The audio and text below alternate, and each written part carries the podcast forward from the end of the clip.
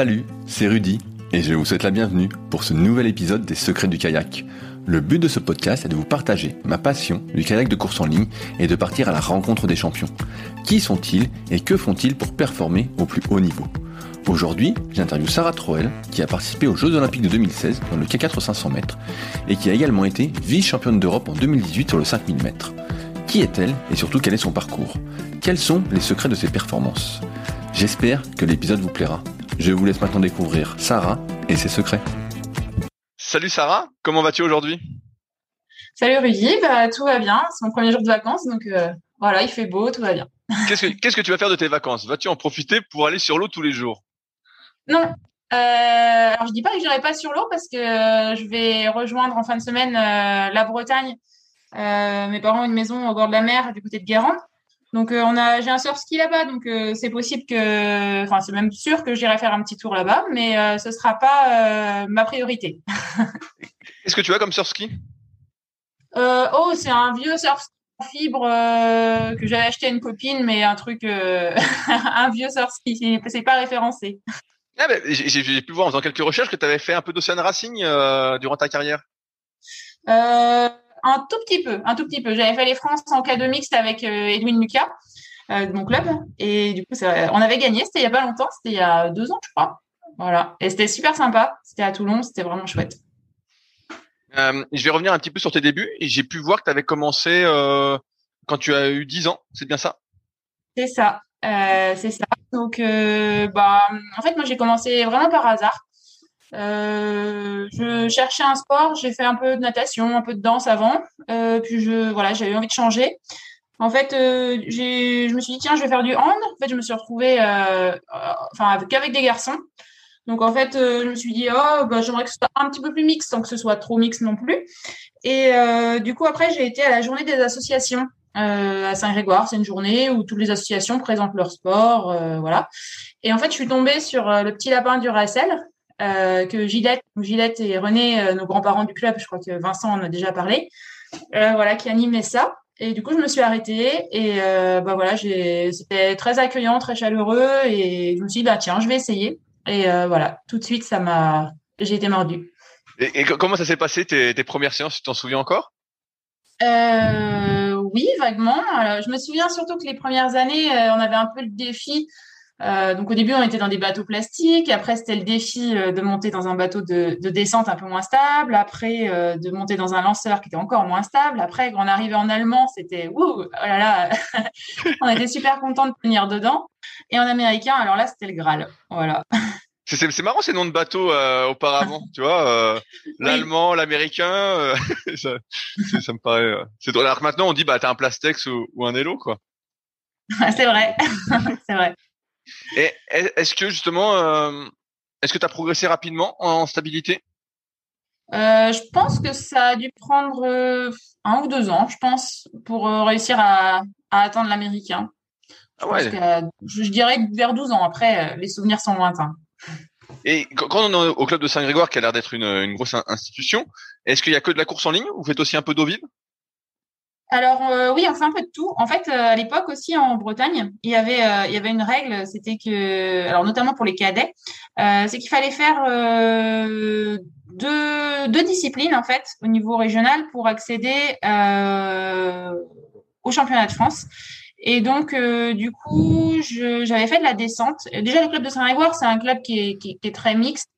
Euh, donc euh, il y, a, y a du polo, euh, ils ont ils ont été multiples champions de France de polo. Euh, il y a du slalom, bah, du coup, avec, euh, ils ont été aussi, il me semble, champions de France de slalom il y a, y y a quelques années, enfin, même pas mal d'années maintenant. Il y a René Gillette, donc eux qui ont été champions du monde en, en C2 mixte en 1969, euh, les créateurs du club.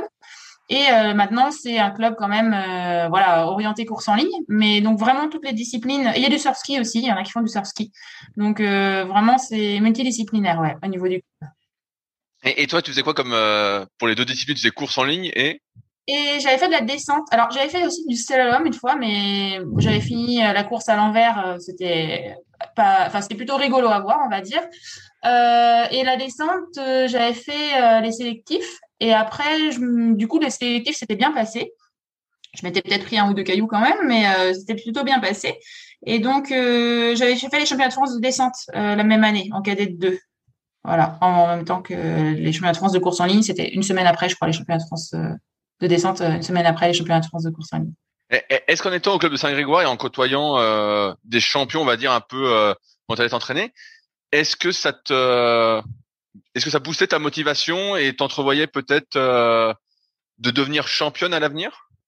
C'était un peu tôt? Euh, Quand j'ai commencé, euh, non, en fait, euh, on s'amusait avec les copains. Enfin, on s'imaginait pas forcément que c'était possible. Je crois qu'on se posait pas trop la question.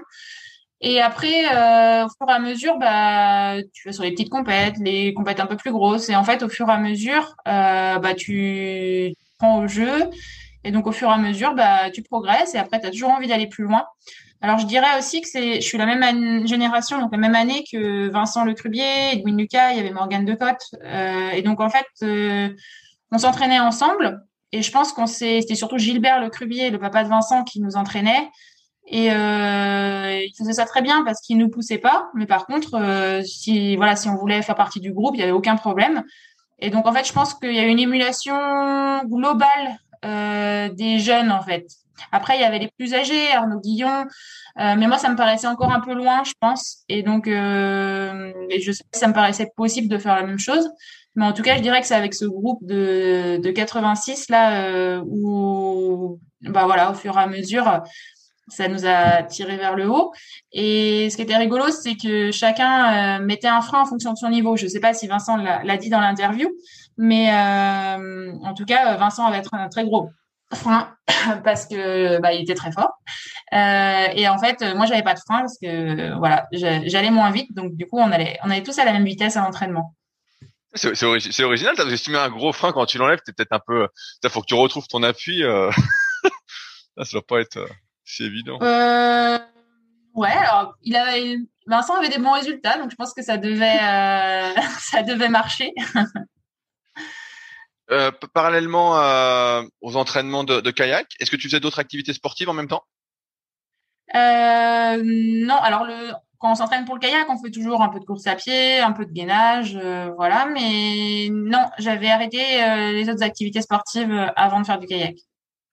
Et donc tu faisais comme à l'accoutumée deux séances par semaine quand on est on a 10 12 ans Oui, c'est ça. Je faisais une à deux, le mercredi et le samedi. Euh, jusqu'à jusqu'à 13 ans, je pense. Et après, au fur et à mesure, euh, au fur et à mesure, après, ça, ça s'est euh, accéléré, mais vraiment progressivement. Je pense en, en cadette 1, euh, c'était, je faisais encore deux séances par semaine en cadette 1. Et après, c'est en cadette 2, au début de l'année, j'ai dû commencer à deux séances et à la fin de l'année à 5, 6 séances par semaine. Et après, c'était progressif.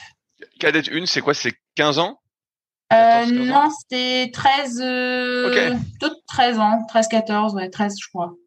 Ok, donc euh, bah, j'imagine que quand tu es passé à 5-6 entraînements, tu as commencé à avoir peut-être plus d'ambition et à te dire, euh, je vais peut-être rentrer dans un pôle espoir ou un, ou un sport études comme on disait euh, avant.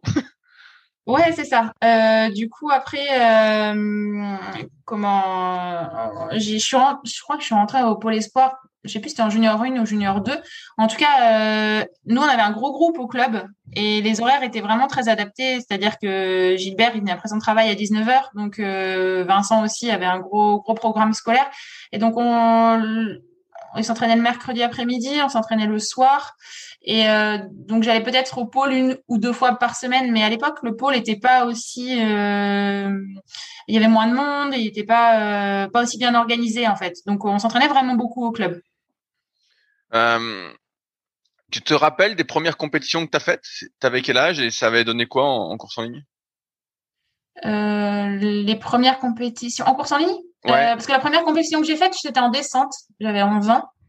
Euh, et en course en ligne, je pense que c'était en minime. Ça doit être vers ouais, 12 ans.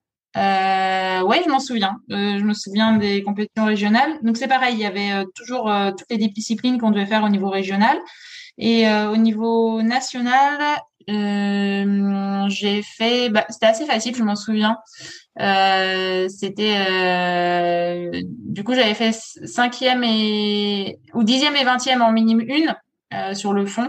20e et euh, 5e et 10e en minime 2. Voilà, c'était les premières euh, compétitions. En tout cas, j'étais plutôt en admiration devant euh, les champions de France minime où je me souviens de Joséphine Farino, la sœur de Martin Farino, voilà, qui était championne de France à, l'époque et je disais waouh, c'est elle la championne de France.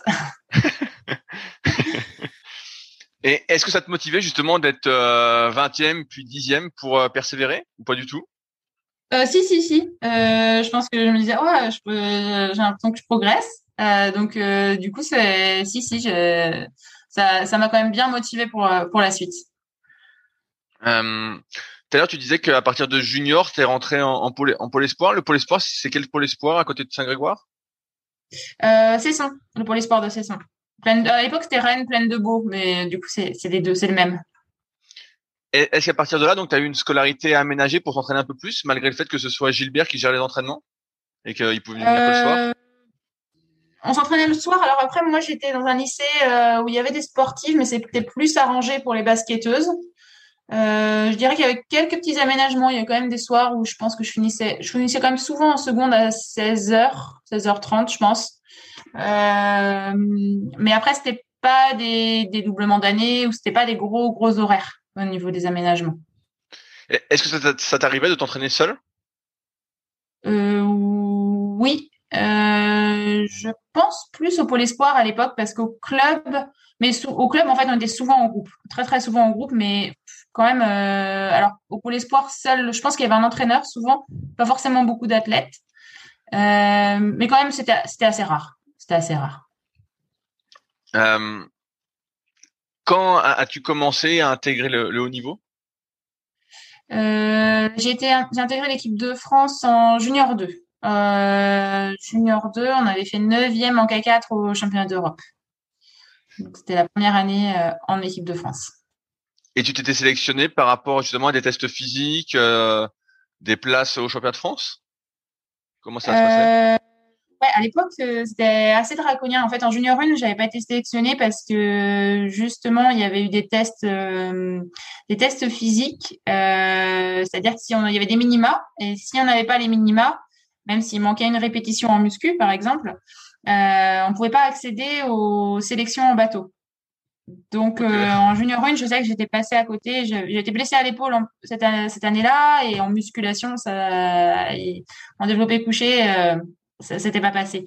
Et en junior 2, du coup, les tests physiques étaient euh, avaient dû avaient dû passer parce qu'après j'avais pu faire les sélections euh, en kayak. Et, ça malgré le fait que tu, pouvais être plus rapide en bateau mais moins forte en muscu. Il fallait d'abord réussir les tests muscu. Ouais, voilà, il y en a. Il, y en a euh, qui ont gagné, qui ont fait deuxième au championnat de France par exemple, mais qui n'avaient pas passé les, les minima course à pied, donc qui n'étaient pas qui étaient pas sélectionnés. C'est c'est arrivé. Ok, ouais, c'est assez original. Euh, ouais, c'est assez draconien. ouais, c'est l'inverse. Normalement, tu fais du kayak pour être rapide en bateau, et bon, bah, la, la muscu c'est euh, secondaire ou la course à pied, voilà, c'est c'est derrière en fait. Et donc là, euh, si t'as pas ces minima là, tu peux pas aller en bateau, donc c'est assez. Après, je pense que notre génération, euh, c'était aussi un mal pour un bien, c'est-à-dire que ça a permis aussi de développer un peu à outrance cette musculation. Je sais pas si on avait autant cette culture à un moment donné. En tout cas, ça a permis de nous, nous mettre dedans, donc euh, ça a pu aider peut-être pour la suite. Après, sur le coup, c'est vrai que c'était sévère. Tu, te souviens à quel âge tu as commencé la musculation? Euh, Je pense que j'ai commencé en fin de cadette 2. Donc 14 ans, ça veut dire alors, cadette 2, je pense que c'est, je pense qu'en fait, c'est 14 ans cadette 1 et 15 ans cadette 2. Je pense que c'est plutôt ça. Euh, et du coup, euh, ouais, 15, 15 ans, je pense. Quand, quand tu rentres en, équipe de France en, en junior 2, est-ce que c'est euh, pour toi l'aboutissement de tout ce que tu as fait auparavant? Ou c'est juste une étape? Comment tu vois la, la chose?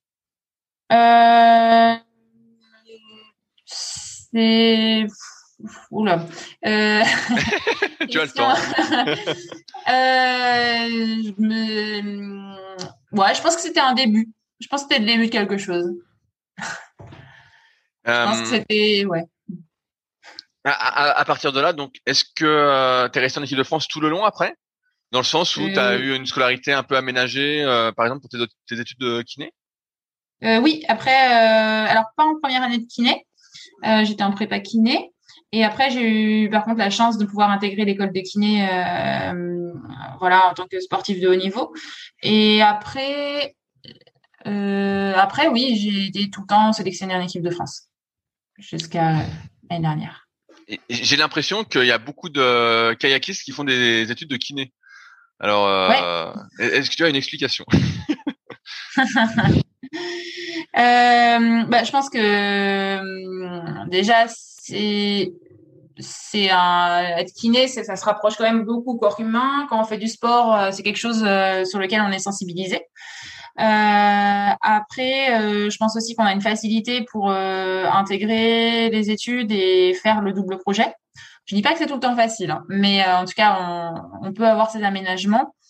voilà, je pense qu'il y a ça. Après, de mon côté, j'avais toujours voulu faire kiné. J'ai eu une scoliose quand j'avais 10 ans et j'avais été voir le kiné. Et après, je m'étais posé plusieurs fois la question de qu'est-ce que je veux faire. Je m'étais dit kiné et ça revenait toujours sur kiné. Donc, ça fait un moment que je voulais faire ça. Est-ce que tu as exercé en, tant que kiné peut-être sur des remplacements durant ta carrière sportive? Ou euh, tu, tu, viens d'attaquer seulement euh, Non, non, j'ai commencé à travailler à, à 23 ans. euh, donc, j'ai toujours travaillé en fait moi pendant ma carrière sportive. Euh, j'avais un contrat d'aménagement. En fait, en gros, je travaillais à mi-temps euh, à l'hôpital, sauf ma première année où je travaillais en libéral. Et je travaillais à mi-temps à l'hôpital et je m'entraînais le reste du temps. Ok, ouais, parce que je me disais, si tu viens de commencer, euh, est-ce que tu avais oublié tout ce que tu as appris ou pas, quoi? Non, j'ai jamais arrêté. à part euh, cinq mois l'année dernière euh, où j'ai eu un aménagement, euh, où j'ai eu un aménagement, mais euh, du coup c'est l'année où j'ai arrêté. Voilà. Bon, dommage. Euh, je, je, reviens sur ta carrière. Donc junior 2, vous faites 9e. Ensuite, tu passes quoi Après, c'est quoi? Si j'ai U23 euh, Ouais, après U23. Alors en, en senior 1, j'étais, j'ai fait un petit passage en senior, mais après, je suis vite retournée en moins de 23. Qu'est-ce qui s'est passé pour que tu retournes en U23 euh, ben après, je pense qu'ils avaient un peu ouvert cette année-là. Euh, du coup, on était quatre. Et après, ils, je n'arrive pas à savoir. Euh, bah, je pense pas qu'on était plus forte ou moins forte. Après, euh, on a, il avait jugé, je pense qu'on n'avait pas assez progressé. Je dis on parce qu'il y avait Amandine Lotte euh, avec qui, qui était senior 1 aussi et qui avait été en, en moins de 23. Après, euh, ils ont priorisé aussi le K2 Anne-Laure et Marie. C'est vrai qu'on était un petit peu loin d'elle. à chaque fois, on était à 3, 3 secondes, 3, 4 secondes d'elle sur les, les, les, sélections en monoplace. Donc, du coup, ils préféraient se concentrer sur le K2 Anne-Laure et Marie qui ont été médaillées en 2008 du coup, nous, on était en moins de 23. Et est-ce qu'en moins de 23, ça s'est bien passé? Est-ce que tu as progressé au, fil des années euh, jusqu'à faire, euh, je sais pas, peut-être des podiums euh, internationaux? Non, j'ai pas fait de podium en moins de 23. alors, je pense qu'on a progressé un peu. Après, euh, j'ai jamais été sélectionné un senior en moins de 23, donc sûrement qu'on n'avait pas assez progressé. Euh, c'est vrai que avec les études à côté, c'était pas toujours évident non plus. On était hum, souvent un peu à fond et c'est vrai que il y, a, quelques fois, bah, je n'étais pas concentrée complètement euh, sur le kayak, c'est vrai. Donc, euh, j'essayais de, faire le maximum, mais, euh, mais c'est vrai qu'avec la fatigue, c'était pas toujours, voilà, pas toujours le plus ouais avec du recul là je parle avec du recul hein. je pense que des fois on voilà on n'a pas forcément tout fait mais je le regrette pas je le regrette pas est-ce qu'à ce moment-là tu t'entraînais euh, je sais pas deux fois par jour toujours au club de Saint-Grégoire? Comment ça avait évolué ton entraînement? Euh, non à cette période-là c'était au pôle au pôle. Je m'entraînais au pôle. Euh, un petit peu au club de temps en temps mais euh, un peu moins. Donc c'était surtout, il y avait une plus grosse structure au pôle, il y avait plus de filles à avoir rejoint le, pôle. Donc c'était principalement un entraînement là-bas. Comment ça se passait les entraînements comparés au club de Saint-Grégoire C'était vraiment différent de ce que tu faisais habituellement? Un peu différent. Au club de Saint-Grégoire, on avait beaucoup de rituels. on avait des rituels notamment euh, des 5 fois une minute en musculation où on devait faire le maximum de reps. Euh, on avait euh, des, des, rituels de 100 reps en musculation. on avait aussi des rituels de 10 fois 500 mètres sur l'eau en, en EB2. voilà, on avait, on avait des rituels d'entraînement. Et au pôle, je dirais qu'il y avait un petit peu moins de rituels et hum, un peu plus de confrontation avec les filles aussi. Est-ce que c'est quelque chose qui t'a motivé justement cette confrontation? Oui. Après, moi, je l'avais avec les garçons au club. Mais ouais, j'ai bien aimé. J'ai bien aimé. Après, euh, je dirais que ça s'est fait comme ça. Donc, euh, je, pareil, je me suis pas trop posé la question si je préférais au, club. J'aimais bien varier, je pense. Euh, donc là, U23, donc après tu passes véritablement senior. comment ça se passe pour toi? Eh bien, du coup, après, euh, comment ça s'est passé? Euh, Oui, on, du coup, c'était après les Jeux, euh, après les Jeux de, Pékin, où les filles ont été médaillées. Il y a une année où j'étais encore moins de 23, où Anne-Laure était sélectionnée. Marie avait Marie a eu son premier enfant, Marie Delattre. Et en fait, en 2010, Anne-Laure a arrêté et Marie Delattre est revenue. Et en fait, il y a eu un projet K4 euh, un projet K4 et du coup on, on s'est retrouvé un peu une nouvelle génération en senior. Et là, euh, il me semble qu'on avait fait neuvième ou dixième, neuvième je crois au championnat du monde. En tout cas, ça c'était voilà, c'est je dirais que les filles, on avait un peu l'image où, euh, bah voilà, on était un peu la, seconde roue du carrosse. En tout cas, c'était un peu comme ça que je le voyais de notre côté, à part Anne-Laure et Marie qui, qui performaient. Et donc, euh, c'était la première performance, on va dire, euh, vraiment en, senior. Et je pense que ça nous a permis après de, de pouvoir continuer sur notre lancée euh, à ce moment-là. Est-ce que justement, euh, à cette période-là, tu restes encore sur le pôle de session? Tu es encore dans tes études? Ou tu as fini? Euh, J'ai fini mes études. J'ai fini en 2010 mes études. Euh, donc après, j'étais toujours sur le pôle de. Euh, j'étais jusqu'au pôle, pôle de Cesson jusqu'en 2012. Euh, jusqu'au jeu de 2012, que je n'ai pas fait. bah pourquoi tu les as pas fait alors si tu étais dans le K4 euh, en 2012 euh, Ben du coup j'ai, on a eu les sélections euh, du quota en 2011 et moi je suis passée, enfin voilà j'ai j'ai loupé mes sélections aux Jeux Olympiques à deux centièmes près au niveau national. De, ouais, au niveau il y avait trois courses en fait. Et la dernière course, on arrive en même temps, je me souviens, avec euh, Johan. Et donc là, euh, bah, je vais voir la photo finish. Et, du coup, pour être sûr, parce que euh, c'était très difficile de nous départager. Et là, bah, grosse désillusion. voilà, c'était moi qui avait, qui avait la petite pointe derrière. Donc ça n'a pas été évident. Je dirais que pendant surtout les deux premières semaines, ça a été très dur. Après, ça m'a permis de, de me remettre en question sur, des, sur pas mal de choses. Et du coup, j'ai été invitée à faire les championnats d'Europe euh, cette année-là. Et, et j'ai fait ma première finale en K1 euh, au championnat d'Europe en 2012. Voilà. En, en K1, quelle, quelle, distance? En K1, 500 mètres. Qu'est-ce que tu as remis en question alors? En fait, je pense que cette année-là, j'ai eu confiance parce que les entraînements, je m'entraînais avec les filles euh, dans le K4 et ça se passait très bien, les chronos se passaient très bien, tout se passait bien et j'ai un peu euh, vu ça comme acquis. Et donc en fait, euh, quand je me suis retrouvée devant le, de, devant la course, en fait, je comprenais pas ce qui se passait, ça ça matchait pas, j'y arrivais pas et je comprenais pas comment, alors que tout se passait bien à l'entraînement, comment en course je pouvais je pouvais en arriver là. Et je pense que je me suis dit, notamment au niveau, au niveau préparation mentale déjà. Alors, j'ai pas commencé tout de suite la prépa mentale, mais après, où je me suis dit, en fait, euh, je peux avoir confiance en ce que je fais, mais jamais confiance dans le résultat.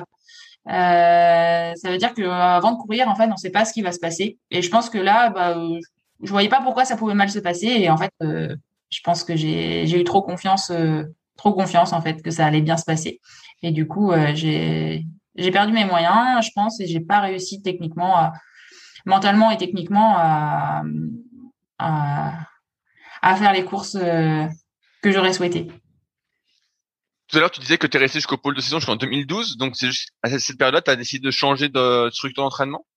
Après les Jeux, ouais. Après les Jeux, euh, du coup, on a fait un, enfin, pendant les Jeux, on a fait un grand voyage avec euh, William, mon compagnon, au Cameroun. Et là aussi, on a continué un petit peu à la remise en question sur euh, comment, voilà, ce qu'on, voyait pour, euh, pour la prochaine, pour la suite, pour la prochaine Olympiade et tout ça. Et là, il y avait euh, déjà Nicolas Mayotte, mon entraîneur, qui m'a suivi pendant, je pense, 9 ans, qui était entraîneur à Rennes, qui partait aussi sur Paris. Et, et en fait, j'avais aussi envie de changer de structure et de voilà de découvrir autre chose. Et donc, en fin d'année, on a décidé de, rejoindre le pôle de verre INSEP, du coup, en, en, fin 2012. Oui, d'ailleurs, j'ai cru voir que ton copain, j'ai cru voir, j'ai vu que ton copain était aussi athlète de haut niveau à l'époque en, canoë. Est-ce que vous êtes rencontrés sur un bassin? Oui. on s'est rencontrés. On s'est rencontrés en 2005. J'avais déjà entendu parler de lui avant. Euh, voilà, euh, je, sais qu'il pouvait plaire, il pouvait plaire à d'autres. Euh, et en tout cas, c'était en Coupe du Monde à Duisbourg. voilà, c'est la première fois que je lui ai parlé. Et euh, du coup, euh, voilà, on s'est retrouvé en stage, euh, en stage à, Baudouin, je me souviens, à côté des gorges du Verdon. Et voilà, là, on va dire que ça a matché. c'est quand même un, gros déménagement d'aller à Paris, non? Ça te se dépaysait pas un petit peu? Si, si, ça dépaysait pas mal. C'est surtout que j'avais pas encore trouvé d'emploi aménagé en fait. Je cherchais quand même un emploi aménagé. Il y a du boulot en tant que kiné, mais ils acceptent pas tous. Euh, il manque des kinés, mais du coup ils acceptaient pas tous les contraintes euh, des, sportifs. Donc euh, c'est vrai que ça a été un petit peu de stress au début de se dire oh là là, mais fait si je trouve pas, je dois revenir à Rennes.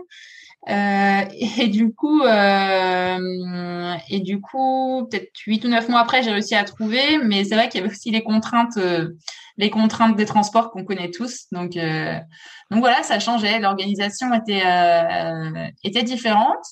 Euh, voilà, parfois un peu fatigante, un peu borderline, je pense, mais c'était intéressant. C'était une autre vie, c'était hyper intéressant. Et comment ça se passait les, les, différences entre les deux pôles justement Comment c'était? En termes, je sais pas, d'infrastructure, de, de, matériel, de bassin? Alors, infrastructure, à l'époque, on n'avait pas le nouveau pôle à Paris et à Rennes, c'est vrai que c'était des nouvelles infrastructures qui étaient très agréables euh, au début, parce qu'à Rennes, avant, on s'entraînait dans un hangar quand j'ai commencé, dans un hangar euh, où il n'y avait pas de chauffage. Et à Paris, c'était des grandes infrastructures un peu sombres, euh, un peu sombres. Donc, mais voilà, il y, a toujours eu du matériel, donc ça, je dirais que ça n'a pas énormément changé. Le bassin, moi, j'ai adoré à Paris, en fait. Je sais qu'il y en a qui n'apprécient pas trop. Moi, j'ai vraiment bien aimé le fait de m'entraîner euh, sur un vrai bassin de course, c'est-à-dire qu'il est balisé, euh, on peut être en confrontation sans se gêner, chacun est dans sa ligne. Euh, donc vraiment pour euh, pour les distances de course, c'est franchement parfait. Il peut y avoir un peu de vagues, mais à la fois, ça nous permet aussi de nous entraîner dans des conditions bah, de course, parce que quelquefois ça peut arriver. Donc le bassin, moi j'ai vraiment apprécié. À Rennes, c'était un peu moins large. Après, avant, je me posais pas la question. Je navigué sur un canal, donc. Euh, mais euh, quand j'y retourne, c'est vrai que je pense que je préférais vers euh, après. Est-ce que tes entraînements ont changé malgré le fait que tu aies gardé le même entraîneur entre les deux polos je dirais que les entraînements, ils ont complètement changé entre, enfin complètement. Ils ont changé entre quand j'étais jeune et quand j'étais plus âgée. Euh, mais par contre, euh, ça s'est fait quand même progressivement. Euh, je pense que il y a toujours des nouveautés qui arrivent. Et je pense que voilà, à la fin de ma carrière, on travaillait énormément les jambes, ce qu'on faisait quand même beaucoup moins au début. Quand on est jeune, c'est toujours un peu je veux aller plus vite. Après, on, on s'entraîne de façon un peu plus euh, alors je dirais pas retenu parce que c'est pas retenu, mais on, cible les entraînements en fait. On, arrive à prioriser des fois un travail technique à, à, certains moments plutôt que tout le temps être dans le physique et à toujours vouloir plus. Je dirais que ça, ça change progressivement aussi. Euh, on, comprend d'autres choses après quand, on vieillit. Mais c'est intéressant aussi quand on est jeune d'y aller avec la fougue et de toujours avoir envie de gagner. C'est aussi que quand tu es jeune, peut-être que tu progresses presque à chaque séance, alors que quand tu vieillis, tu vois bien que ça marche pas. Tu vois, j'ai interviewé euh, Vincent là il y, a, il y a quelques semaines, ça va bientôt sortir. Et euh, lui disait justement, il s'entraînait euh, beaucoup seul. Et lui, son repère, en fait, à l'époque, donc c'est une autre époque aussi, c'était le chrono quoi. S'il battait pas son chrono à la séance, c'était une mauvaise séance, tu vois. C'est vrai. Euh, c'était un peu ça. Et quand tu vieillis, comme tu bats pas ton chrono à chaque fois, tu vois bien que tu te rapproches un peu de tes limites, quoi. ça, peut, ça peut devenir frustrant. Tu choix, tu dois récupérer des fois. ouais, tu dois récupérer. Est-ce qu'il y avait justement des, des séances que tu préférais et d'autres que tu aimais pas trop? euh, alors, j'étais naturellement sur le. J'avais des prédispositions un peu plus aérobiques que de vitesse. Euh, alors c'est embêtant parce que je courais sur 200 mètres et 500 mètres. Euh, après, euh, j'aimais quand même la vitesse, mais il a fallu du temps pour que pour que ça se mette en place. Et après, moi, j'aimais, j'adorais les séances de B2, voilà, B2. Le C, j'aimais moins. Par contre, j'aimais beaucoup en fin, en fin de carrière. Je l'abordais complètement différemment, je pense. Et c'est des séances d'endurance de course qui me stressaient beaucoup avant, que que j'arrivais pas à à, enchaîner. Je les aimais beaucoup en fin de carrière parce que je pense qu'au niveau technique, c'était différent. Et, euh, et la vitesse, c'était, j'aimais beaucoup aussi, mais euh, pareil, j'y arrivais mieux en fin de carrière que, que, que quand j'étais jeune. Est-ce que quand tu as rejoint le, pôle de Vert, tu as rejoint un nouveau groupe d'athlètes? Est-ce que ça a été facile de s'intégrer? Euh, Alors au début, il y avait pas de filles. Il y a Sarah qui est arrivée euh, un an après. Euh, après, les athlètes, je les connaissais. Euh, mais je dirais que ouais, c'était pour moi, c'est vrai que le, gros groupe que j'avais, c'était à Rennes, avec au niveau familial, c'était, enfin voilà, le club de Saint-Grégoire, c'est un peu un club de cœur. Donc je dirais que les, mes racines, elles sont là-bas, Vers. C'était, bah, j'étais avec William, j'avais mon boulot, enfin, je crois que j'étais à fond. Donc, euh, voilà, il y avait Étienne Hubert euh, que, qui arrivait un peu plus tard aussi, euh, que je connaissais bien. voilà, il y avait Adrien, Adrien Barthes aussi avec qui je me suis entraînée. C'était vraiment très chouette. Mais je crois que j'avais pas le temps pour l'en dehors du kayak et de et du boulot. Donc, c'était assez assez chronophage, ouais, tout ça. Mais est-ce que ça t'a permis de, de progresser, d'améliorer tes chronos, de vraiment faire ta place? Euh, oui, oui, oui, oui, oui. Euh, je dirais que j'ai, adoré cette euh, team avec euh, Adrien et Sarah. On était à trois souvent et c'est vrai que c'était c'était intéressant. Je pense que moi ça m'a vraiment poussé vers le haut à ce moment-là. J'ai eu Nico et François comme entraîneurs également et franchement c'était vraiment très intéressant. Donc euh, oui oui ça j'ai appris plein plein de choses au cours de ces années. Vraiment beaucoup de choses. À, à ce moment-là, tu t'entraînais euh, le rythme habituel euh, deux fois par jour, euh, six jours par semaine? Euh, Non, là, souvent c'était une à deux séances le matin. Après, j'allais travailler, c'était une séance le soir. En général, c'était ça. Ok. Ah, donc des fois trois trois séances dans la journée alors? Oui. Mais euh, quand tu dis trois séances, ça veut dire qu'il peut y avoir, euh, c'est pas trois séances de bateau. Il y avait toujours une ou deux séances de bateau et après une séance en dehors. Oui, oui. Euh, ça fluctue en fonction des périodes de l'année, mais ça pouvait être par exemple euh, un échauffement en footing, ça pouvait être une demi-heure de footing ou alors euh, le footing était après, ça pouvait être voilà footing, bateau et muscle soir par exemple. Est-ce que tu t'en sortais bien justement sur ces, activités annexes qui étaient le footing a priori, l'aérobie, les séances de muscu? La muscu, c'était pas mon point fort la muscu. En fait, la force endurance était du coup plutôt mon point fort, ça va avec l'aérobie. Par contre, la force max, euh, j'ai eu du mal à la développer. Et pareil, euh, en vieillissant, ça, ça a été beaucoup mieux. Euh, notamment, je pense avec l'alimentation, avec euh, bah, peut-être un petit peu moins euh, de fougue sur tous les entraînements, mais du coup un petit peu plus de fraîcheur sur de l'explosivité, enfin des choses un petit peu différentes et donc euh, une approche différente qui a fait qu'en fin, de, fin de carrière aussi ça allait un peu mieux. Et euh, en course à pied, ça allait. Je pas la meilleure, pas la plus nulle, mais ça allait. tu, tu, parlais de l'alimentation. Tu as commencé à y faire attention, attention, je sais pas si c'est le mot, mais à accorder de l'importance à partir de quand? Euh, en fait, je pense que j'ai accordé de l'importance, mais j'avais pas les bonnes infos euh, avant. Et à l'INSEP, il y a un bouquin qui, qui est sorti. Alors, j'ai du mal à dire l'année. J'ai envie de dire euh, 2014 par là, mais peut-être que je me trompe. Et en fait, il y a un bouquin qui récapitulait un petit peu euh, tous les besoins d'un athlète, dans quelles circonstances, euh, les protéines euh, dans la demi-heure qui suit la musculation. Enfin, il y a eu beaucoup de recherches qui ont été récapitulées. Et, et du coup, là, je pense que ça m'a vraiment aidé. Euh, ça m'a vraiment aidé. Et ça, pour ça, l'INSEP à Paris aussi, c'était très intéressant. Aussi bien, euh, on avait accès à des préparatrices mentales qu'à des, diététiciennes, euh, à tout ce qui est récupération, notamment au niveau de la cryothérapie. Donc tout ça, c'était c'était un plus qui était vraiment intéressant par rapport à, Rennes aussi. cet accès à l'INSEP. Alors, qu'est-ce que tu as fait de plus à l'INSEP? Tu parlais de préparation mentale. Tu as commencé la préparation mentale dès que tu arrives à l'INSEP à peu près? Peu de temps après, je pense. Je dirais peut-être un an après. je pense un an après. Ouais. Et euh, tu sens que ça t'a apporté euh, sur ta carrière? Euh, oui, oui, oui, euh, beaucoup. Euh, je dirais que ça m'a apporté alors différents niveaux. Déjà, bah ça accélère quand on se pose des questions. En fait, ça accélère le processus. C'est-à-dire qu'on a vraiment un temps pour ça. Et, et du coup, notamment sur les objectifs, ça permettait de se, avec la préparatrice mentale, par exemple, elle me disait bah, quels sont tes objectifs pour le prochain mois? Donc vraiment de les écrire, d'avoir un temps pour se poser pour ça. Euh, également au niveau comment aborder une compétition, euh, cette histoire de confiance ou pas de confiance, euh, comment euh, comment se concentrer, être focus sur soi. Donc avec des petites phrases euh, où je suis, que je fais, je, si je vois par exemple que pendant pendant la course ou euh, ou à l'échauffement euh, d'une course, je me déconcentre, donc ça permet de se refocaliser sur soi. Voilà, plein de petits plein de petites aides comme ça, mais qui au bout du compte font beaucoup. Tu parlais aussi de cryo. Tu t'es mis aussi à la cryo. Tu sentais du positif?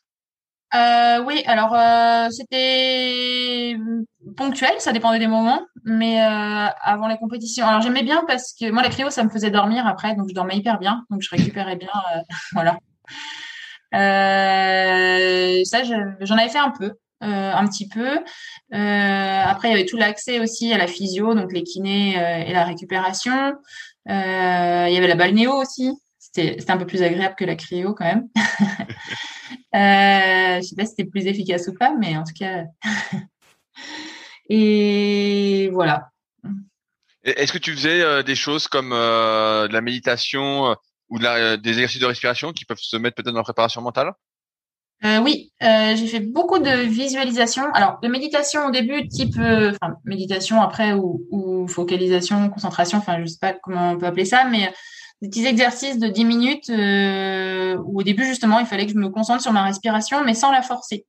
Euh, sans la forcer et pour apprendre à rester concentré en fait. Et, euh, et c'est vrai que je me suis sentie très très bien à, cette période là où je la faisais.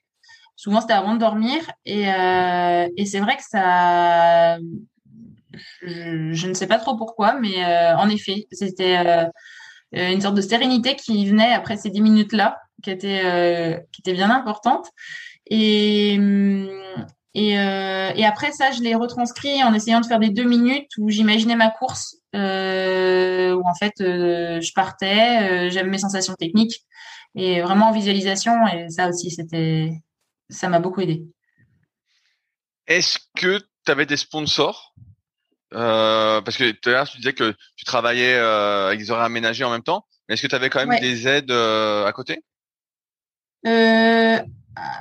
J'avais eu un petit peu j'ai eu un peu d'aide régionale à un moment donné. Après, c'était la région et euh, la Fédé qui finançait euh, ma CIP, enfin ou, ma CAE, mon contrat d'aménagement d'emploi.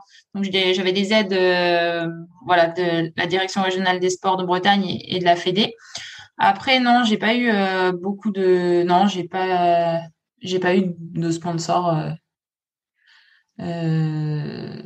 J'ai l'impression que c'est difficile quand tu es kayakiste d'avoir des sponsors, surtout que toi, comme tu es euh, l'ancienne, on va dire l'ancienne génération, mais pas vraiment, mais euh, la génération juste avant, tu viens de finir. Et ben en fait, comme il n'y avait pas encore tous ces réseaux sociaux, c'était beaucoup plus difficile euh, pour les kayakistes de se mettre en avant. Oui, oui, c'était compliqué. Et puis après, euh, quand les réseaux sociaux sont apparus, euh, pour moi, c'était plutôt une contrainte. Alors du coup, euh, je préférais aller travailler que de me préoccuper des sponsors. Ça me, pour moi, c'était trop une contrainte aussi. ben oui, comme tu sais, j'ai eu du mal à te contacter. c'est pas, pas, avec les réseaux que j'y suis arrivé. donc, de 2016, c'est les Jeux pour toi? Comment ça se passe déjà les qualifications pour les Jeux? Est-ce que tu les abordes vraiment dans un état d'esprit différent de 2012 où tu te dis bah là rien n'est acquis, euh, je me dépouille vraiment, euh, je mets tout ce qu'il faut pour y aller? Euh... Euh, est-ce que, excuse-moi, est-ce que tu je, je, te la... je, je, te refais la question. Je disais, bah 2012, tu vas pas au jeu, donc là, es, après, tu fais tes années au pôle à Paris. On voit que tu te professionnalises un peu dans ta pratique. J'imagine que les Jeux de 2016 étaient un objectif. comment se passent les qualifications pour les Jeux de 2016 Alors, les qualifications sont bien passées. Euh, on fait cinquième au championnat du monde. C'était une, franchement, c'est notre meilleure perf en K4 avec euh, les filles. On fait quatrième aussi au championnat du monde euh, en 2017. Euh... Ah non, pardon, excusez-moi, euh, excusez-moi. Euh, non, non, excuse-moi. Au niveau, j'étais sur 2020, désolée. du coup, en 2016, oui, j'ai gagné la sélection en, en monoplace. L'année d'avant, en K4, on avait fait huitième euh, au championnat du monde. Euh, voilà. Euh, les sélections, ouais, il n'y avait pas eu d'encombre en fait par rapport aux sélections en 2016. Par rapport à 2012 où ça avait été compliqué, il n'y avait pas eu d'encombre. Et comment ça se passe les Jeux pour toi alors? Au niveau de l'expérience, rien que des Jeux Olympiques, et ensuite de l'expérience de la compétition en elle-même? Euh, alors les Jeux Olympiques, c'est quelque chose euh, d'exceptionnel, euh, mais justement parce que c'est exceptionnel, c'est pas toujours simple à gérer au niveau sportif. Euh, du coup, au niveau sportif, moi, c'est pas du tout mon meilleur souvenir. par contre, au niveau voilà, au niveau de l'expérience, ça reste le Disneyland du sport, c'est quand même quelque chose d'exceptionnel. Donc euh, à ce niveau-là, euh, voilà, il y a toujours des, on a toujours des, des, paillettes dans les yeux. Mais euh, justement, c'est pas toujours facile avec toute cette, tout cet engouement de, de toujours rester concentré sur soi. Moi, ce que j'ai moins aimé au jeu aussi, c'est que j'ai eu l'impression que bah, toute l'année, on a un projet un peu personnel ou alors avec les filles en équipage, mais du coup, c'est notre projet et en fait, il y a des intervenants euh, qui peuvent être là au jeu. Et en fait, euh, c'est pas toujours toi qui as toutes les manettes, en fait. Et donc, euh, bah, c'est difficile d'avoir son projet que comment dire ça euh, On a l'impression qu'on n'est plus totalement maître de son projet. Et ça, c'est difficile après pour euh, faire des conclusions et, et pouvoir se remettre en question notamment. On a envie d'être responsable de notre résultat, d'être responsable de ce qu'on fait. Et au jeu, moi, c'est ce que j'ai moins aimé, c'est que j'avais l'impression de de plus être euh, complètement maître du projet. Est-ce que tu peux euh, donner plus de détails ou c'est compliqué? Euh je je sais pas comment l'expliquer. Après, il y a des intervenants, euh, je sais pas, euh, voilà, de décisions euh, de coach, des décisions de head coach qui qui font que bah, c'est plus toi qui prends toutes les décisions, par exemple. Comme sur des places en K4, ah, voilà, sur, sur des choses comme ça. Donc vous avez, vous avez changé de place au dernier moment, tu veux dire? Euh, On a changé de place. Alors le K4 n'était pas figé, donc euh, je sais pas si c'était au dernier moment, mais on, au début, voilà, on n'adhérait pas forcément tous à ces places-là. Après, voilà, une fois que c'est comme ça, on fait avec, euh, on fait avec les décisions, il n'y a pas le choix. Mais euh, mais voilà, on a l'impression que sur plusieurs petits sujets, on, on se dit pas tiens, on fait comme ça, on y va. Il doit y avoir une discussion sur euh, beaucoup de beaucoup de sujets. Voilà, c'est ce que j'ai trouvé. Et il n'y avait pas un entraîneur attitré du K4 que vous aviez euh, toute l'année depuis un petit moment? Euh, si, si, il y avait. Alors, il y avait Claudine qui intervenait sur le K4, mais du coup, il n'y a pas que elle qui a pris les manettes euh, du, du K4 pour les, pour les Jeux Olympiques en 2016. Donc, finalement, tu es déçu de ton expérience personnelle des Jeux? Euh, Un peu, un peu. J'ai préféré euh, les championnats du monde de 2017, par exemple. Ça a été très fluide ça me paraissait simple et euh, vraiment on avait un projet euh, fort avec les filles et c'est vrai que j'ai des meilleurs souvenirs au niveau de au niveau de au niveau compétitif en tout cas euh, des championnats du monde de 2017 à Rachiche. Donc de 2017 c'est quand vous finissez quatrième tu disais? Ouais quand on finit quatrième c'est ça. là à chaque fois tu en parles d'équipage est-ce que tu as jamais eu un projet personne cas personnel individuel on va dire de te qualifier aux Jeux Olympiques euh, en monoplace? Euh, Je pense que bah, la question s'est pas trop trop posée. En fait, j'ai Sarah était toujours euh, la meilleure française, donc finalement j'ai c'est pas que c'était pas un projet, c'est que je j'avais pas les résultats pour pouvoir y accéder. Parce que chez les femmes, tu as le 200 et tu as le 500. Donc Sarah, elle faisait le 200 et sur 500, tu étais aussi derrière? Euh, Oui, sur 500, j'étais derrière aussi. Ouais. Est-ce que c'est est-ce que c'est frustrant de pas Alors, après, en 2016, non, j'avais gagné. En fait, je réfléchis. En 2016, j'avais gagné le 500, mais en fait, il n'y avait pas du tout de politique de nous emmener en monoplace. Ok. Et justement, est-ce que ça te, c'est frustrant avec le recul de se dire, euh, j'aurais peut-être pu faire les jeux en monoplace aussi? Euh, Non, ça va. Non, non. J'avais le projet du K4 et euh, je pense qu'un K2, ça m'aurait plu. J'aurais bien aimé faire du K2, je pense. Après, après 2016, quels sont les objectifs?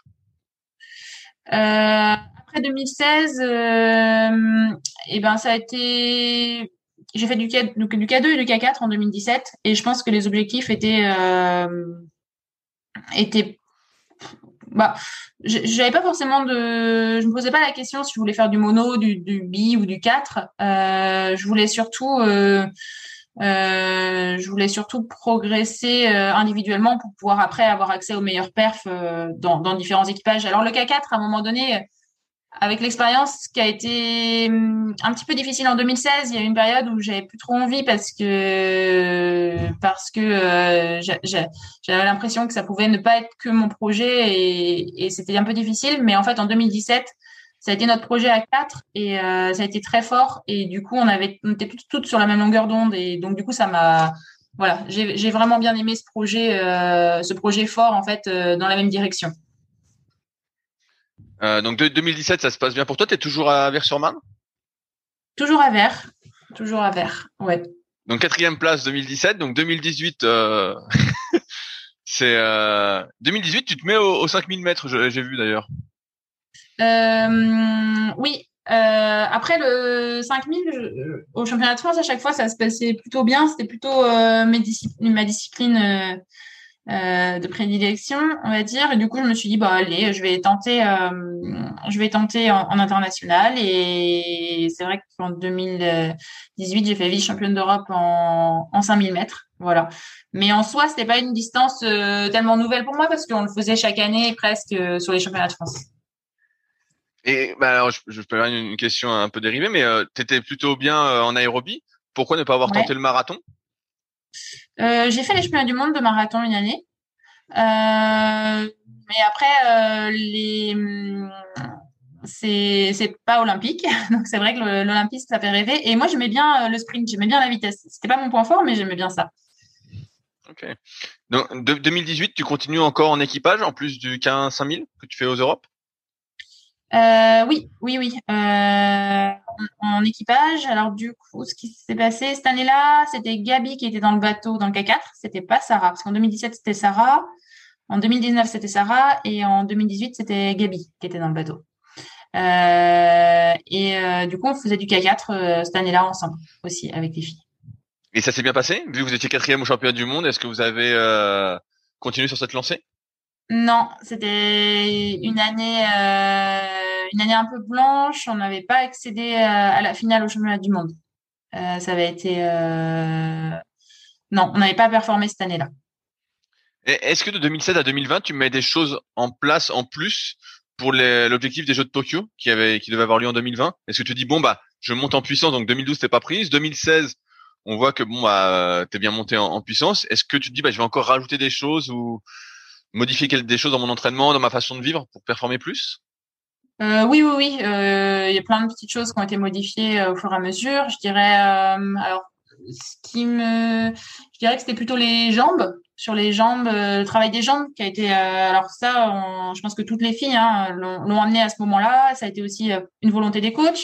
J'ai fait beaucoup de stages aussi à l'étranger. J'étais m'entraîner avec Natacha Janik, Yannick, qui a été championne olympique plusieurs fois. Bah, comment ça s'est passé ça euh, alors? Euh, Raconte-nous. euh, bah, C'était très intéressant en fait de voir d'autres expériences, de, de, de voir. en fait, il y a des différences en fonction des pays. J'ai été également en Nouvelle-Zélande et du coup, c'était intéressant de voir les approches différentes et de se dire, bah, il n'y a pas qu'une façon d'y arriver aussi. Et après, on pioche aussi euh, des petites choses, même s'il y a des choses, en fait, il y a beaucoup de similitudes dans, dans, dans, dans l'entraînement, mais il y a aussi des petites nouveautés, notamment, je pense que les jambes, euh, bah, elles sont très, très fortes en jambes au niveau de la, la Nouvelle-Zélande. Euh, donc Sarah avait déjà été en Nouvelle-Zélande l'année d'avant et je pense qu'elle avait, elle, j'imagine qu'elle avait aussi compris ça euh, beaucoup là-bas. Euh, et euh, et euh, sur l'explosivité aussi en Nouvelle-Zélande où elles sont elles sont très très fortes. Et par contre, je dirais que Natasha Yannick qui est qui, qui, a couru pour la Hongrie sont vraiment attachées au volume d'entraînement et et aussi à l'approche technique. Voilà, à l'approche technique sur euh, sur la transmission ou sur euh, voilà des points comme ouais, c'est c'est ce, ce que j'ai l'impression de voir quand je regarde des vidéos euh, de course où les Hongrois ont souvent un geste hyper fluide quoi. Vraiment, c'est très très fluide, qui assez beau à regarder quoi. Alors que d'autres nations vont être plus en force ou un peu plus hachées, tout en allant aussi vite, voire plus vite des fois. Mais ils ont un geste, on a l'impression vraiment très fluide quoi. Ouais, et à la fois, c'est leur force qui leur permet ça aussi, je pense, parce qu'ils sont très forts aussi en, en force endurance notamment. Et je pense que leur force leur permet cette fluidité et ce gainage. Et pareil, en gainage, ils sont, ils sont, ils sont très forts. Tu, tu, te souviens d'exercices que vous faisiez, par exemple, quand tu as été, où tu étais à la ramasse comparé à eux? Euh, ouais, les... le, le plus difficile, je pense, au début, c'était leur série de traction pompe. Euh, c'était euh, 200 tractions, 300 pompes. Et il fallait enchaîner. Il fallait faire, euh, par exemple, on pouvait faire euh, 15 tractions, 20 pompes. Et tu devais faire autant pour arriver à 200 et 300. C'était surtout la musculation, je crois, qui m'a... où je sortais de là, j'étais rincée. Je pensais même pas que j'étais capable de pouvoir aller au bout de ce genre d'entraînement. Ah, donc ils ont vraiment de la force endurance, force endurance, parce que là, c'est un nombre de répétitions qui est assez important. Euh... Ouais, ouais, ouais, ils font beaucoup, beaucoup de force endurance. Mais je crois que j'en avais parlé avec ça dans le tout premier épisode justement. Eux, ils sont moins attachés sur l'entraînement des cuisses comparativement euh, à la Nouvelle-Zélande? Oui, c'est vrai. Euh, c'est vrai qu'eux le font plutôt en footing ou ils le font plutôt d'une autre manière, en montée de côte ou ils font des jambes, mais par rapport à la Nouvelle-Zélande, euh, pas autant. Et la Nouvelle-Zélande fonctionne plus en force, sur des, des forces max ou des, des forces puissance. Est-ce que tu as fait aussi d'autres pays? Est-ce que tu as fait l'Australie? Euh, non, enfin, j'étais en Australie, mais avec des Françaises. Ok, donc tu n'étais pas intégré au groupe des Australiennes pour voir euh, un peu les différences? Non, non, non. Et tu as eu d'autres stages à part euh, ces deux-là, sinon? Avec, j'en ai eu plusieurs avec Natacha. mais sinon, non, avec d'autres groupes. Alors, des fois, il y avait des Russes qui se greffaient, mais c'était plus elles se greffaient aux séances. Voilà. Mais non, vraiment, ça a été ces deux-là les stages les plus, et comment ça fait que tu en as fait plusieurs avec Natacha? Euh, En fait, j'ai commencé en 2013. En fait, Natacha, je pense que la première fois que je l'ai rencontrée, c'était en 2005, une soirée après les championnats du monde. Moi, c'était c'était un peu mon idole. Enfin, c'était mon idole quand j'étais euh, jeune. Et euh, en fait, euh, comment ça s'est déroulé? Je me souviens. En 2013, euh, voilà, je l'avais recontactée et elle m'avait accueilli euh, voilà en stage avec elle et, du coup après j'étais revenue avec elle euh, plusieurs fois parce que du coup je trouvais ça hyper intéressant euh, et voilà.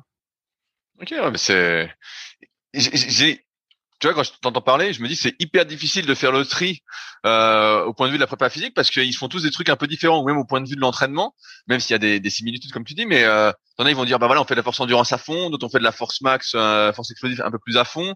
Nous on fait plus de volume d'entraînement, nous on en fait un peu moins, euh, on est plus typé sur euh, dire la qualité euh, pour euh, imager le truc. Mais c'est ça me paraît hyper dur de savoir où se trouve le, le bon truc, tu vois. Ouais, alors est-ce qu'il y a un bon truc ou pas euh, Je sais pas. Après, euh, je pense qu'il n'y a pas une recette. Hein. Euh, le mousse au chocolat, elle peut être très bonne euh, en faisant deux recettes différentes. c'est une bonne comparaison. c'est une comparaison post-carrière, on a d'autres priorités. c'est ce que je me disais, mais je voulais pas te le dire. alors, 2018, donc ensuite, bah, 2019, comment ça se passe 2019 pour toi? Un, an euh. des, jeux en théorie. Alors, euh, 2019, on fait un superbe championnat du monde avec euh, avec les filles, du coup dans le K4, avec euh, Sarah, Manon et, Léa. On fait cinquième.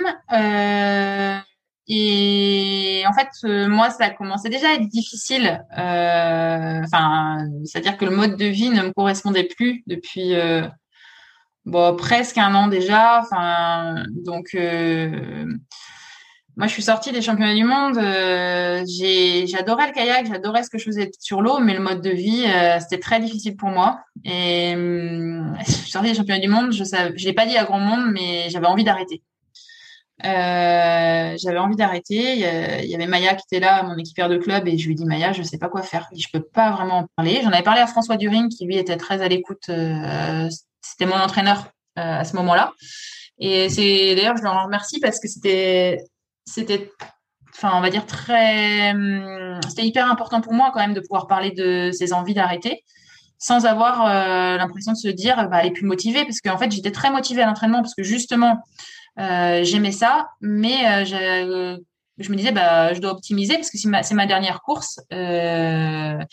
Euh, euh, je dois, bah voilà, j'ai envie d'en profiter à fond. Mais par contre, en dehors, j'avais plus envie d'être en stage, j'avais plus envie d'être partie, j'avais envie, je crois, d'une vie plan-plan là à ce moment-là. et, et du coup, bah, François m'avait dit, comment, bah, Sarah, si tu as envie d'arrêter, tu peux arrêter. Euh, on m'en parle pas, m'en parle pas tous les jours parce que sinon, c'est vraiment que tu as envie d'arrêter. Mais par contre, euh, moi, je te suivrai jusqu'au bout. Et j'étais vraiment rassurée par rapport à ça, euh, de pouvoir, euh, voilà, avoir euh, sa confiance, c'est-à-dire que l'entraînement était à fond, même si je savais qu'à un moment donné, je, pouvais arrêter. Et donc, bah, j'ai décidé de reprendre et j'ai fait un stage en Australie au mois de février. Voilà, de toute façon, il y avait les jeux à préparer, donc l'objectif c'était c'était les jeux.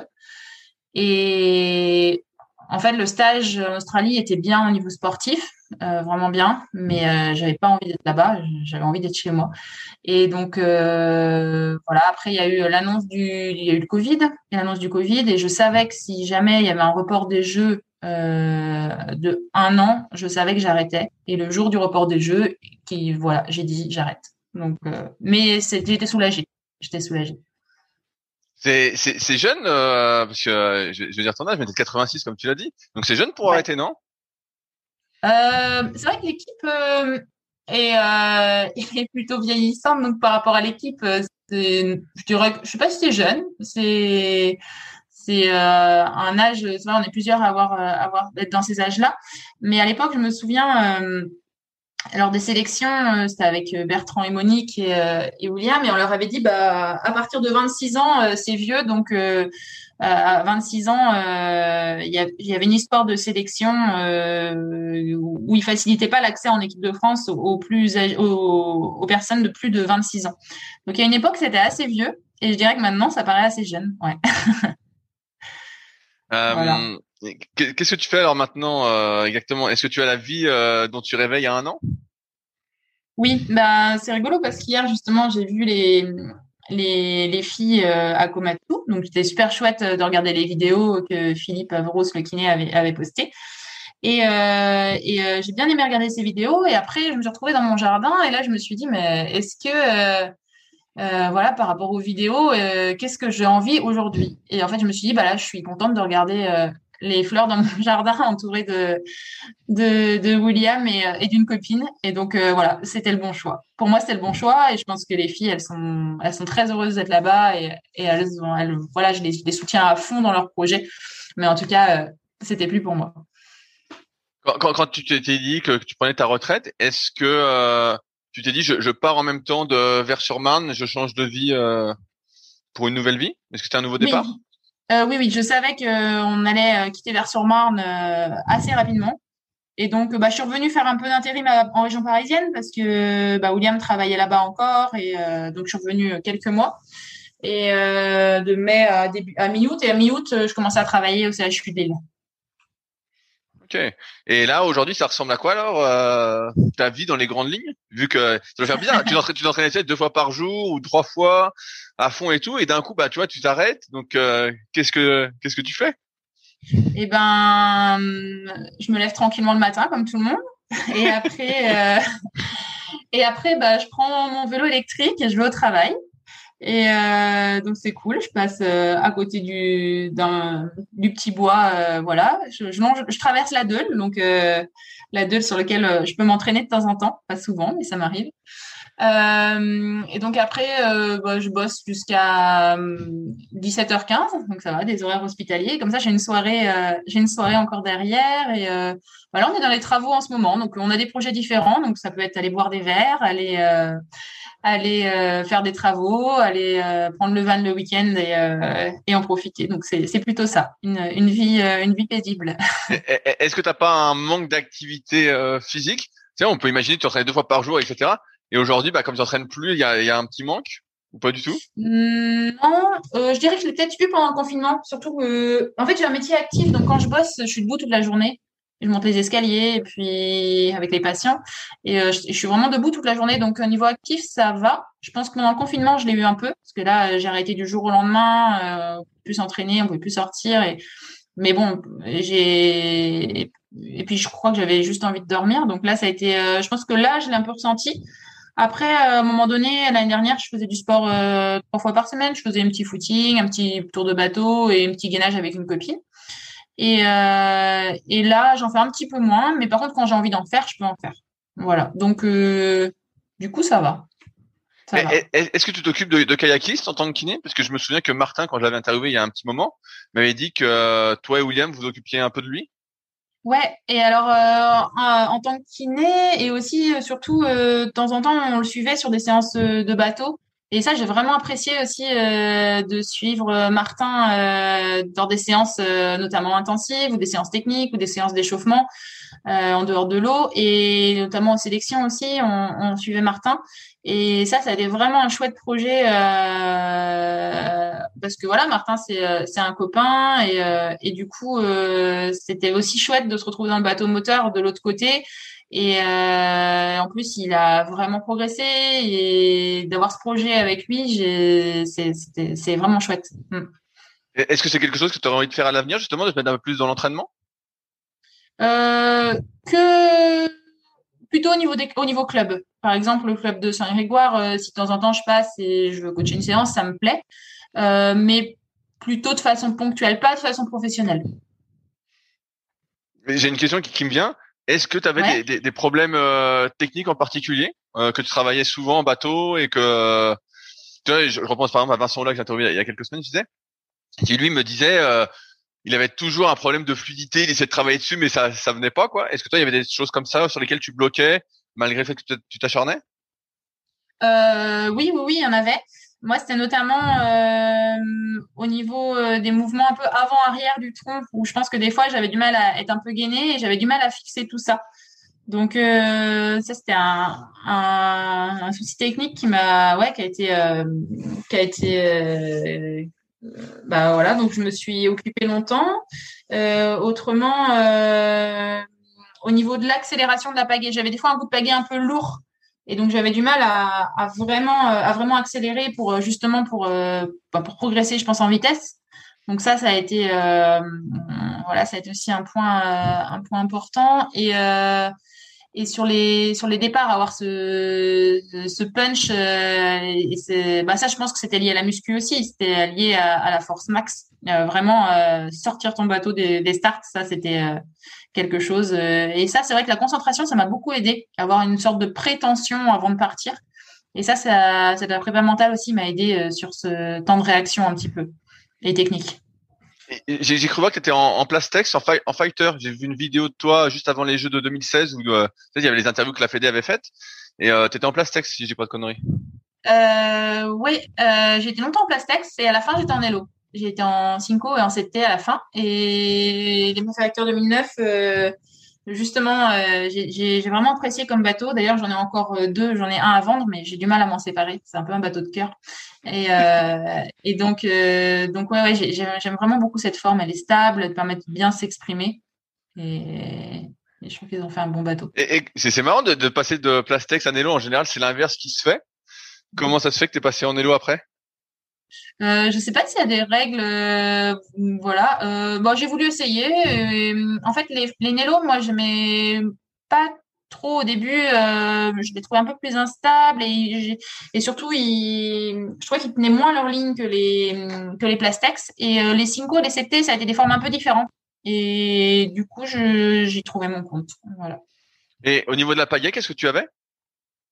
Euh, j'ai eu des gens, j'ai eu beaucoup de Gentex. Longtemps, j'ai eu des Gentex. J'ai eu du Bradshaw avant, mais ça fait longtemps. Et à la fin, j'avais une Gamma.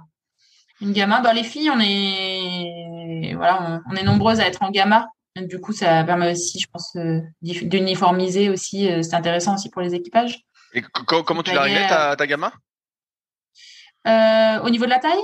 La taille, l'angle. Alors, l'angle, c'était 50 degrés. C'était très classique. Euh, et au niveau de la taille, c'était assez classique aussi. J'étais en 2, 14 et demi en mono ou 2, 14, ça dépendait des moments.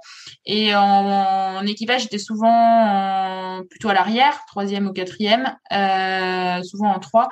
Et du coup, là, j'augmentais. J'étais plutôt en 2, 16, 2, 17. Et au, niveau de la taille, tu mettais quelle taille de pale? Euh, c'était du M. Alors à la fin, non, c'était euh, Gentex avait retaillé un petit peu, donc c'était une M minus qu'il appelait ça. Voilà. Euh, c'était pas la Rio, j'aimais pas la Rio parce que je trouvais que sur le départ, elle, euh, la gamme Rio, euh, elle me convenait pas. Et du coup, euh, j'ai surtout et donc voilà, la gamma, je la trouvais un peu trop grosse, la gamma M, et donc j'ai eu une M minus. Qu'est-ce que tu sens comme différence entre la gamma et la gamma Rio? Au niveau du placement dans l'eau, notamment sur les départs, je trouve que l'accroche pour moi, elle elle n'est pas naturelle. Euh, j'ai l'impression que je dois chercher l'appui et je peux et je peux me déstabiliser même à un moment donné. Je, je sens que la, la palle naturellement, euh, je sais pas, ça me, ça se place pas comme j'aimerais. Ok. Est-ce que tu penses que c'est peut-être une question d'habitude ou c'est vraiment la forme de la palle euh? Ah peut-être, hein, sûrement au niveau technique. Mais du coup, comme l'autre me convenait, j'ai j'ai essayé deux trois fois puis je suis restée sur la sur la gamma. Aujourd'hui, tu disais que tu continues de monter. Est-ce que quand tu as pris ta retraite, c'est-à-dire il y a beaucoup de personnes qui prennent leur retraite dans le cas, j'ai l'impression, qui arrêtent du jour au lendemain. Toi, tu continues de monter euh, un petit peu. Est-ce que euh, tu... Ouais. Ah, vas-y. euh, oui, non, je continue de monter, mais c'est par période en fait. C'est que des fois, il peut y avoir trois mois où je monte pas. Et, et tu sens que as, tu perds, as perdu en stabilité. Tu prends des bateaux plus stables ou même pas quand tu montes? Eh ben, j'étais étonnée parce que chaque fois que je monte, je me dis oh là là, ça va être, ça va être la cata. Et en fait, euh, non, en fait, ça va. En fait, euh, je crois euh, j'en ai fait tellement, euh, quand les kayakistes m'en fait tellement depuis longtemps que non, la stabilité, ça va. Euh, à part peut-être aller les 100 premiers mètres ou alors dans des situations un peu plus avec des vagues ou des péniches. À il y a pas mal de péniches. Mais non, et même techniquement, en fait, je sens que j'ai plus de force et que c'est très dur. Mais par contre, euh, techniquement, bah, du coup, tu es obligé de faire avec tes jambes et tes abdos vu qu'il n'y a plus que ça qui reste. Et donc, finalement, techniquement, c'est, bah, chaque fois, je suis plutôt agréablement surprise. Ouais, donc, t'as pas ce truc de euh, je glisse moins, je me sens moins bien, euh, ça me frustre. En fait, ça va. Euh, ouais, ça va. Franchement, ça va. C'est, sauf au niveau force musculaire où vraiment là, où, où, tu vas vraiment moins vite. Mais sinon, au niveau technique, ouais, ça va. D'ailleurs, la muscu, c'est un truc que tu as arrêté. Oui. Oui, oui. C'était pas un truc qui te plaisait. C'est pas un truc qui te plaisait. euh... Non, mais en tant que fille, on est contente aussi après d'avoir des petits bras. Plus petits. Je dis pas que tout part, mais. et j'ai pas réussi à trouver ton gabarit, t'étais assez grande? Oui. Tu es assez grande. Euh, 1m75. Ah oui, ah ouais, donc euh, ouais, t'étais vraiment faite pour le kayak alors. C'est vraiment, vraiment grande. Euh, j'ai une question qui me vient aussi. Est-ce que il euh, y, a, des livres qui t'ont fortement influencé dans ta carrière, qui t'ont aidé, peut-être?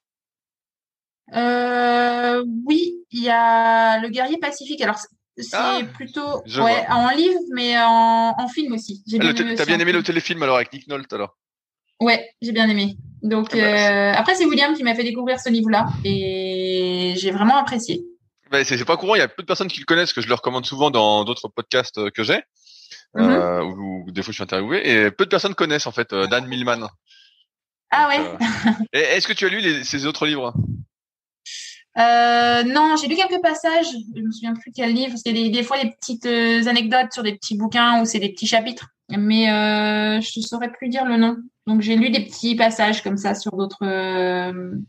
mais je me, je me souviens plus lequel. Ouais, le, le, le mm. téléfilm est, est, pas mal. Hein. Ouais, ouais, il est bien fait. Il est bien retranscrit. Il est bien fait. C'est exactement ça. Bon, c'est un peu romancé parce que c'est pas tout à fait l'histoire euh, originale, mais euh, c'était bien. Euh, J'aime bien ce livre. c'est original. Ça, il n'est pas souvent cité ce livre.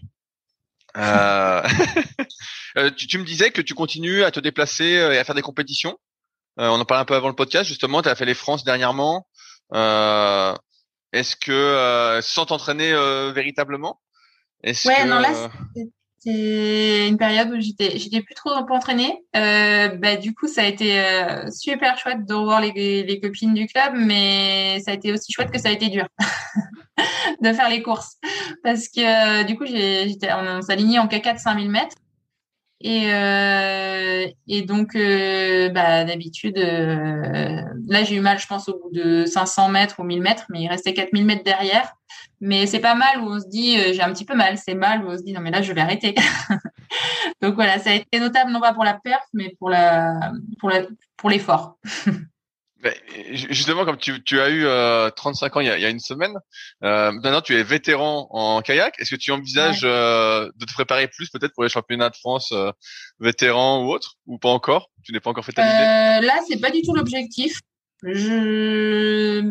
Déjà les France, en fait, j'ai décidé il y a, je pense, trois semaines avant les France de les faire. Donc voilà, ce sera vraiment au, au, fur et à mesure. Mais euh, non, pour l'instant, ce qui me fait plaisir, c'est plutôt de courir les équipages avec, euh, avec mes équipières de club. Hmm. Voilà. je, je veux te demander aujourd'hui quels sont tes objectifs? Euh, Sportif ou personnel Non, non, euh, personnel. Personnel?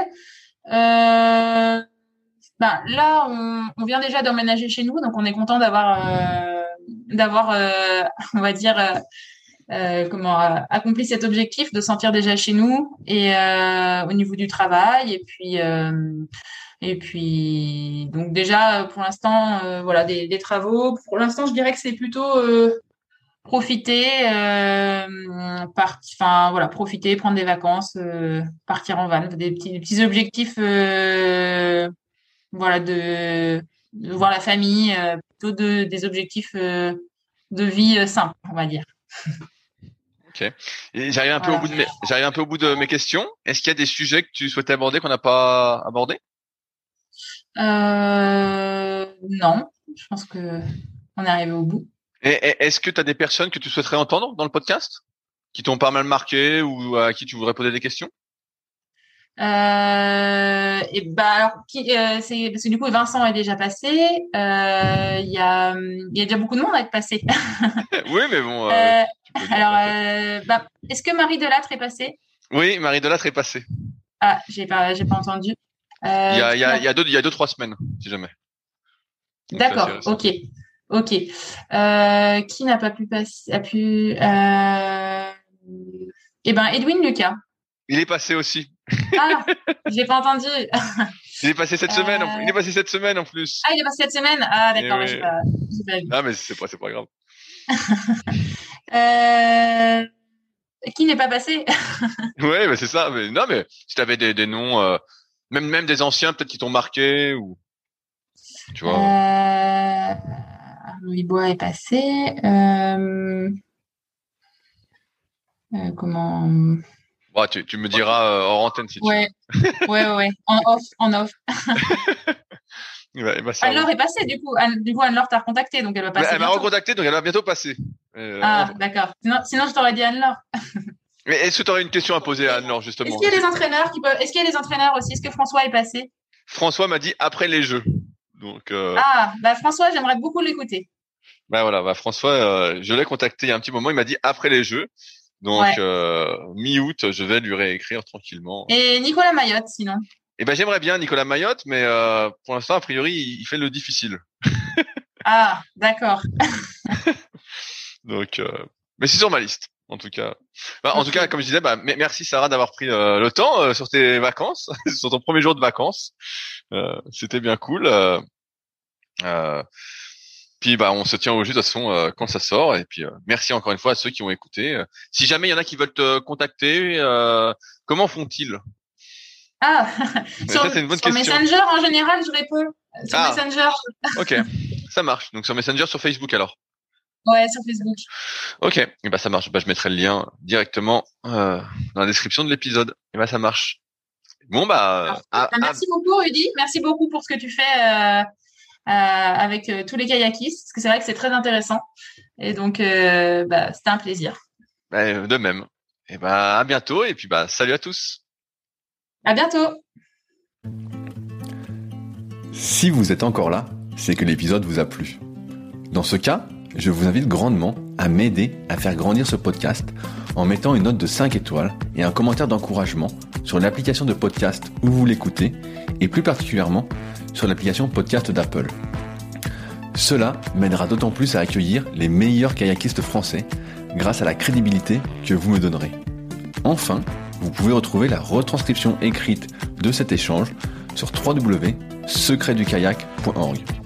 En attendant, laissez glisser et à la semaine prochaine.